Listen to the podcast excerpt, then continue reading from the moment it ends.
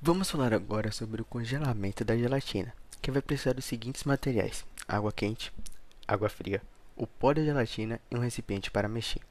Seguindo as orientações da embalagem, vamos primeiro acrescentar a água quente e dissolver todo o pó nela. Após isso, vamos acrescentar a água fria. Mas antes, vamos analisar isso. O que vai acontecer quando toda a água fria for acrescentada no recipiente? Alternativas. O que vai acontecer é que a temperatura da água vai diminuir, sem ficar muito quente nem muito fria, o que conhecemos como morna, que se explica como um equilíbrio térmico porque as moléculas de água quente são as mais agitadas do que as de água fria. Vamos fazer o seguinte: deixar as moléculas de água quente como os carrinhos mais rápidos e as moléculas de água fria como os carrinhos mais devagar. Quando adicionamos a água fria no recipiente, as moléculas de diferentes movimentos começam a se chocar, transmitindo calor e ficando nem tão quente, mas também nem muito fria, assim chegando a termologia, que é o que estuda os fenômenos relacionados ao calor e à temperatura. Agora vamos colocar este daqui na geladeira e este aqui no congelador e vamos ver no que dá. Oito horas depois. Eles ficaram é, como já imaginamos. Na geladeira ficou tradicionalmente do jeito que conhecemos, gelatinosa, e no congelador ficou com formação de cristais, bem duro, como se tivesse congelado água. É, alguns minutos depois, fora da geladeira, os dois, os dois recipientes, alguns minutos depois, fora da geladeira, os dois recipientes começaram a transpirar. Por quê?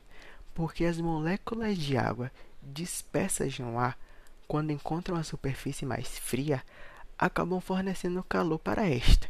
Isso faz com que elas se condensem, passem para o estado líquido e apareçam essas gotículas d'água nas paredes externas do recipiente. Provavelmente você já viu isso numa garrafa que você levou para o trabalho ou para a escola. Bom, depois de 8 horas fora da geladeira, a gelatina volta a ser líquida. Durante o processo, o recipiente da geladeira ficou quente mais rápido do que o congelador.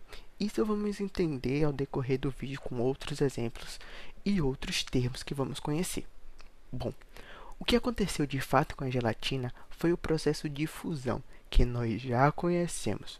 Contudo, vamos acrescentar uma nova palavra, a entropia, que é uma grandeza que mede o grau de liberdade molecular de um sistema, ou seja, a desordem.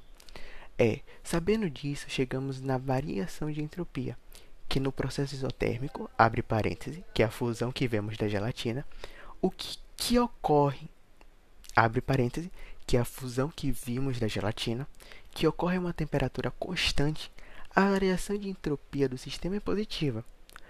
Como a energia transferida sobre forma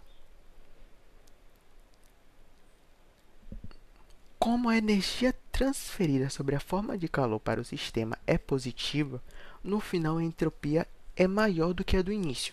Ou seja, a entropia da água líquida é maior do que a do gelo. Exatamente, porque as partículas sólidas estão mais ordenadas. É, porque as partículas de um sólido estão mais ordenadas do que num líquido ou gás, que são mais dispersas.